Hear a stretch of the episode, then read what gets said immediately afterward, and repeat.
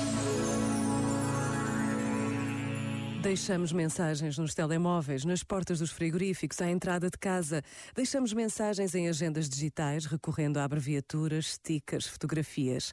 O objetivo é sempre o mesmo: não esquecer. Não esquecer uma data, uma pessoa, um trabalho, um pedido.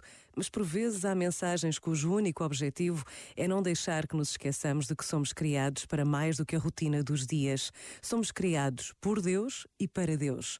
Por vezes, basta a pausa de um minuto para nos apercebermos de que a consciência da presença de Deus pode transformar a vida de cada um de nós. Pensa nisto e boa noite. Este momento está disponível em podcast no site e na app.